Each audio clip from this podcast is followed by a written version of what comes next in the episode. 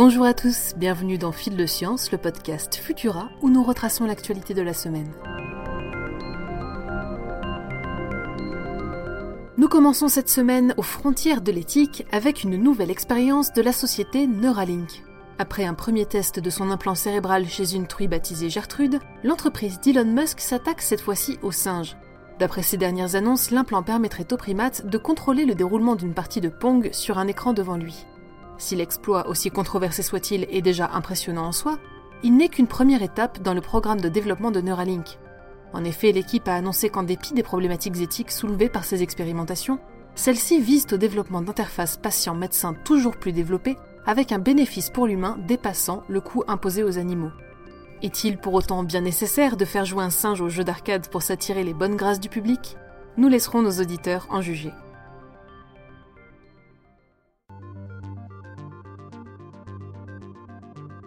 Les varans ne sont certes pas les créatures les plus sympathiques à première vue. Et pourtant, il s'avère que ces gigantesques lézards d'un mètre quarante de long participent, bon an mal an, à la préservation des écosystèmes. En effet, en creusant les terriers destinés à accueillir leurs œufs, les varans construisent par là même un véritable complexe souterrain où se rencontrent des dizaines d'animaux. Geckos, lézards, serpents, crapauds, mille pattes, coléoptères, fourmis et même des marsupiaux. Ces souterrains communautaires offrent à leurs résidents un abri pour hiberner et se protéger des prédateurs, et plus étonnant encore, un abri contre les varans eux-mêmes. Ainsi que le note Sophie Cross, écologue à l'université de Perth, bien que les créatures logeant dans ces tunnels constituent des proies faciles, il semblerait que le reptile géant n'y voit pas là l'occasion d'un buffet gratuit, mais se contente plutôt d'y incuber ses œufs durant la saison sèche. Une belle façon pour la nature de nous prouver que la cohabitation est toujours possible. Du côté du coronavirus, les dernières découvertes continuent d'attiser l'inquiétude des chercheurs. Un récent rapport des autorités sanitaires britanniques fait état d'une nouvelle mutation sur le variant anglais déjà observé auparavant chez les variants brésiliens et sud-africains.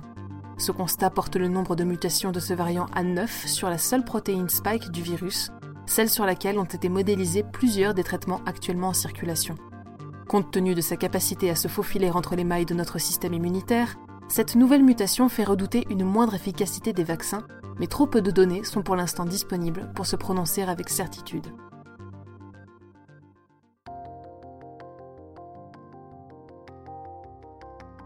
De retour chez Elon Musk, SpaceX s'apprête à envoyer 4 touristes dans l'espace d'ici la fin de l'année.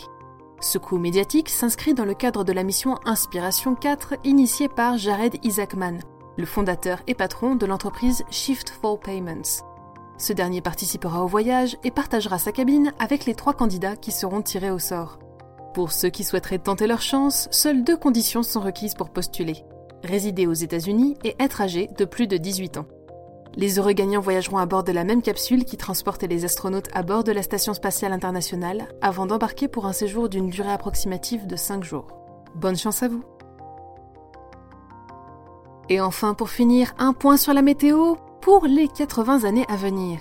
Si l'on en croit les dernières estimations, la France pourrait subir une hausse de 3,9 degrés en moyenne sur son territoire par rapport à la période 1916-2005 d'ici 2100.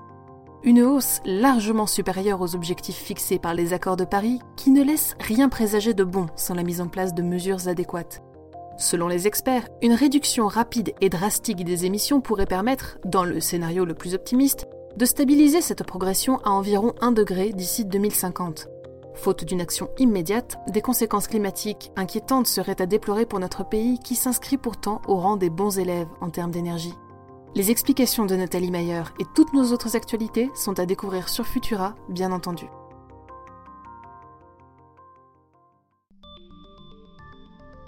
Pour ne rien manquer de l'actualité scientifique, rendez-vous sur les plateformes de diffusion pour vous abonner à Fil de Science. Nous vous invitons à découvrir notre nouvel épisode de Chasseurs de Science samedi à 11h et notre podcast Bête de Science dédié à l'intelligence animale, fraîchement sorti des presses. Si cet épisode vous a plu, n'hésitez pas à nous laisser un commentaire et 5 étoiles sur vos applications audio préférées. On se retrouve vendredi prochain à 18h30 avec toujours plus de nouveautés scientifiques. Bon week-end à tous.